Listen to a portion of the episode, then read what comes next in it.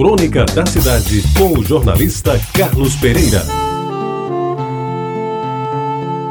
Amigos ouvintes da Retabajara, hoje é 28 de outubro e é dia do funcionário público. E é por isso mesmo feriado nas repartições públicas. Eu aproveito este dia para relembrar uma parte da minha vida, quase toda dedicada a servidor público do estado da Paraíba. E uma parte também que eu já tive fora, Pernambuco, em Brasília, mas especialmente o meu primeiro emprego e o atual. Vamos lá. A data eu me lembro muito bem. Era 16 de novembro de 1952. No dia anterior, feriado nacional, 15 de novembro, dia da proclamação da República, eu tinha completado 14 anos. Ou seja, estava no limiar da adolescência. Naquele tempo, essa fase da vida começava mais tarde. E estava terminando a terceira série ginasial no Liceu Paraibano de tantas e tão saudosas recordações. A situação da casa estava difícil, eram muitas bocas para um humilde funcionário público sustentar e, completou 14 anos, tem que sair atrás de emprego, já é idade para trabalhar, seja onde for. Assim foi comigo e com tantos outros daquele tempo.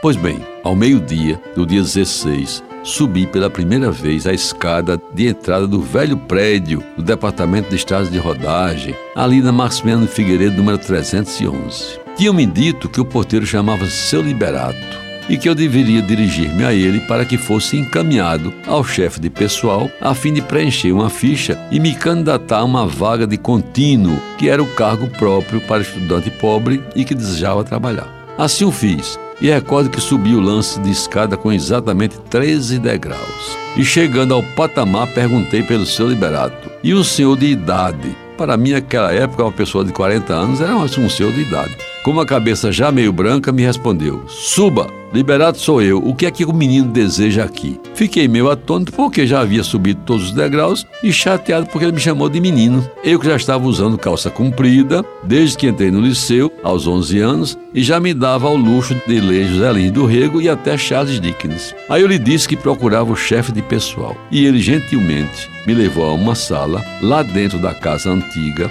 onde havia na porta uma placa pendurada com os dizeres DP, que depois eu viria a saber significava divisão de pessoal, e que era chefiada por Wilson Barreto Diniz, de saudosa memória, a quem devo e sempre agradeci o meu primeiro emprego. Pois bem, amigos ouvintes, eu fiz a ficha e ela foi aprovada pelo diretor administrativo, à época o doutor Enaldo Ferreira Soares e posteriormente pelo diretor-geral do DR, engenheiro Paulo Amaro Maia Cassundé, que o governador José Américo de Almeida havia trazido de Pernambuco para organizar o DR, então com seis anos de criação. E aí foram tempos inesquecíveis, os primeiros trabalhos, as primeiras obrigações, o cuidado com o ponto para não atrasar, saber servir a todos com respeito sem perder a dignidade da função humilde de contínuo e tantas outras lições que embasaram a minha vida pública durante todos os anos que se seguiram aquele novembro de 1952. Essa, meus amigos, é uma ligeira passagem que guardo do velho DR de guerra, escola de tanta gente boa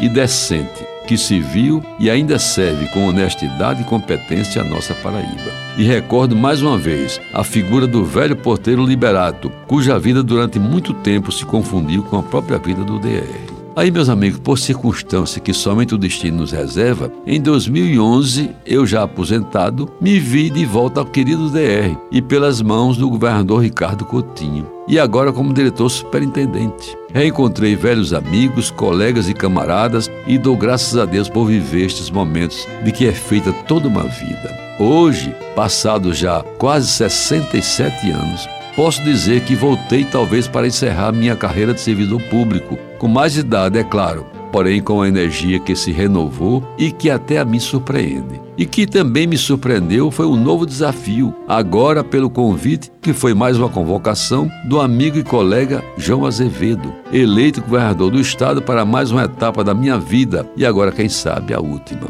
Aceitei e já há 10 meses que estou trabalhando com o João e tenho certeza de que vou contar, como ocorreu nos últimos oito anos, com a colaboração de todos que fazem parte daquela equipe vencedora, que é a mesma de hoje, que fez voltar o nome do querido DR ao noticiário do bem. E vamos adiante, enquanto Deus nos der saúde e vontade de combater o bom combate, como dizia o apóstolo Paulo. E para não terminar sem dizer, claro, segue o trabalho.